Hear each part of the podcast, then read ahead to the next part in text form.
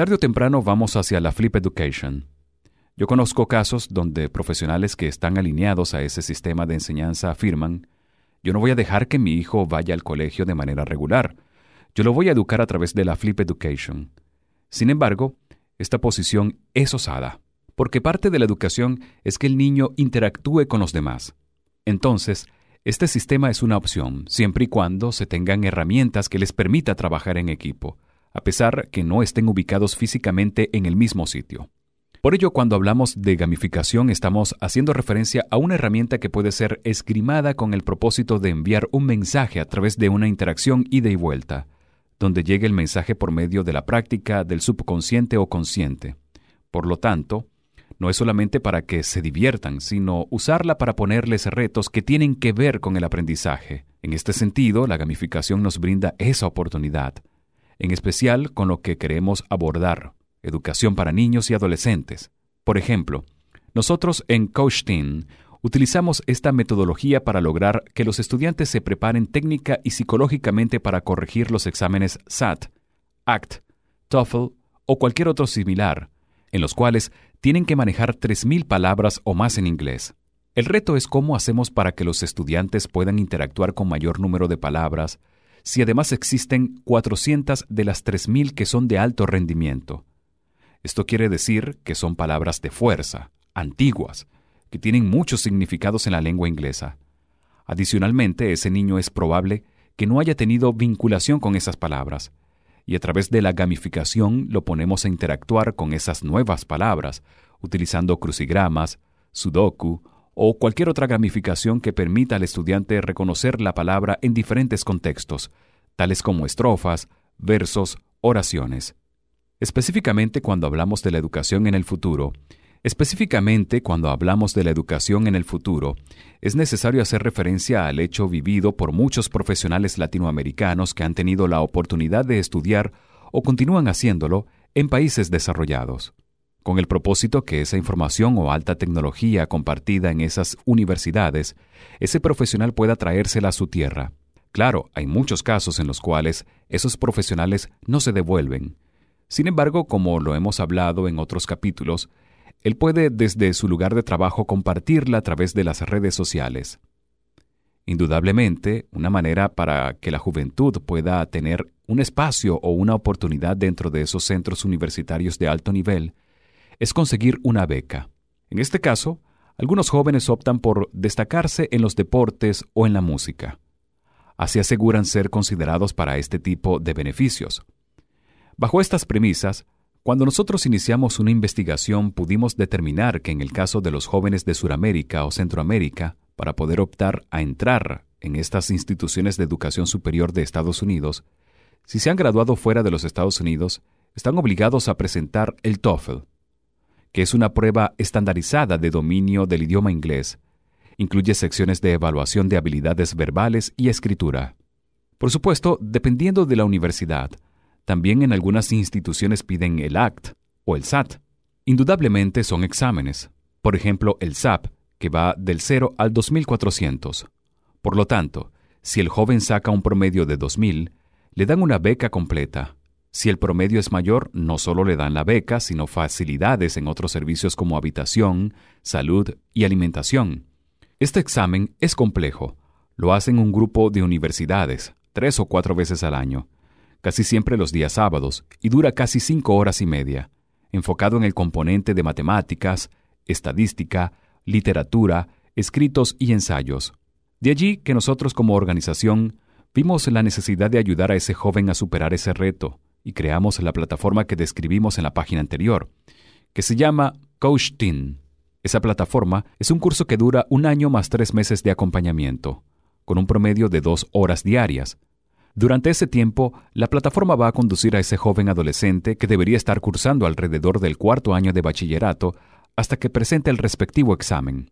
O sea, es un acompañamiento personal en línea, en el cual va a interactuar con miles de preguntas, para que tenga la oportunidad de prepararse efectivamente para la prueba, siendo importante acotar que de esas miles de preguntas con las cuales practica, 500 de ellas pueden estar contenidas en su desarrollo. No queremos que se aprenda las cosas de memoria, sino trabajar con la inteligencia emocional. Por ello, el programa tiene un componente psicológico en donde se apoya al joven a través de las herramientas que te brinda la inteligencia emocional, manejo del estrés, bullying, entre otros aspectos de igual importancia, pero también damos información de manejo efectivo del tiempo, valores, hábitos y técnicas de estudio, uso adecuado de los recursos económicos. Nuestro objetivo es preparar a ese joven para que enfrente ese nuevo estilo de vida, ayudándolo a trabajar con la interacción no solo en las pruebas a presentar, sino prepararlo para esa nueva vida. En síntesis, Coach Team es una plataforma integral que ayuda, colabora, acompaña a ese joven en el reto, que no es solamente presentar la prueba, sino va más allá, prepararlo para la vida. Asimismo, la plataforma interactúa con los padres, quienes de manera habitual van a conocer la agenda del joven para que lo apoyen cuando sea necesario, de manera que logre la meta fijada. También es importante señalar que dentro de la planificación se prevé preguntarles a los jóvenes que intervienen en la plataforma quién es el mejor docente, y aquel profesor galardonado con tal distinción por parte de los alumnos será captado como embajador de liderazgo. Por ello, por ello, a partir de ese momento, se convertirá en un aliado incondicional de Coach Team para que apoye a los estudiantes, además de servir de portavoz con el resto de los docentes de la institución de la cual forma parte. Hasta los momentos no conocemos de ninguna experiencia similar que haya sido creada. Si existen empresas que preparan cursos de 40 o más horas en los cuales los interesados obtienen conocimientos que les permite presentar cualquiera de esas pruebas. Pero no se puede comparar aprender un libro grande y denso en contenido en 40 horas académicas con la plataforma que nosotros estamos ofreciendo. El eslogan de Coach Team es Getting With, creando una nueva forma de aprender a través del fortalecimiento de las competencias y habilidades de quienes participan en esta experiencia de aprendizaje.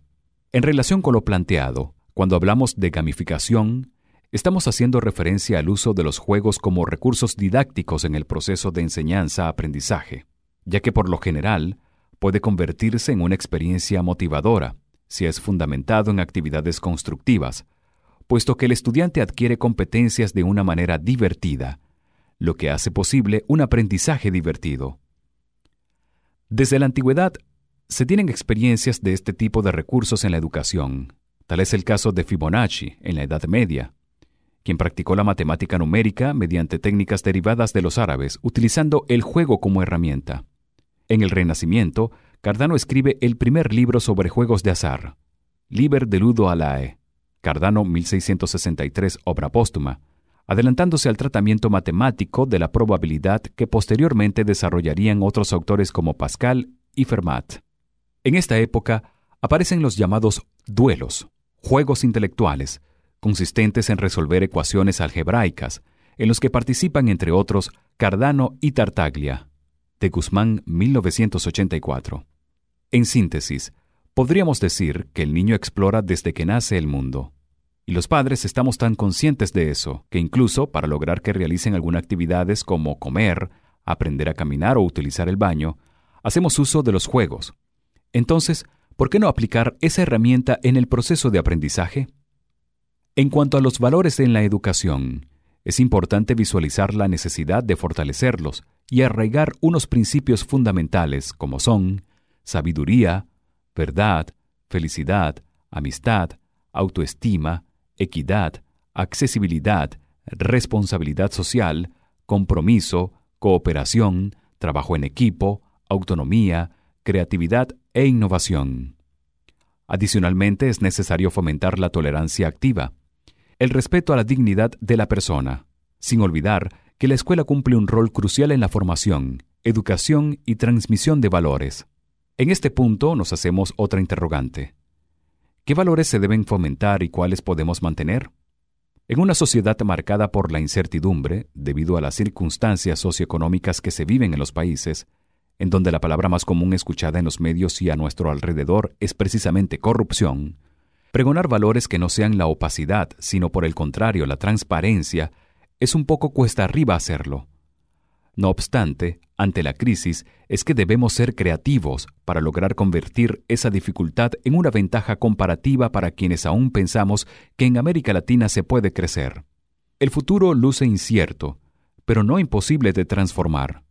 Por ello, es hora de abordarlo con firmeza, transformar lo imposible en algo posible. Es necesario creer en nosotros mismos, en las potencialidades que como ciudadanos de un país en el cual es relativamente fácil acceder al sistema educativo, hemos crecido personal y profesionalmente. Debemos arraigar las relaciones familiares e interpersonales, el respeto por lo que somos y por quienes nos rodean, practicar el altruismo y fortalecer las competencias personales, esto quiere decir necesidad de adquirir conocimientos y habilidades personales para cumplir la función requerida y lograr las metas propuestas. En este orden de ideas, una de las competencias que debemos poner en práctica es emprender, porque a través de esta figura es posible alcanzar las metas y lograr los objetivos planteados. No obstante, ¿cómo debemos preparar a la nueva generación para el futuro?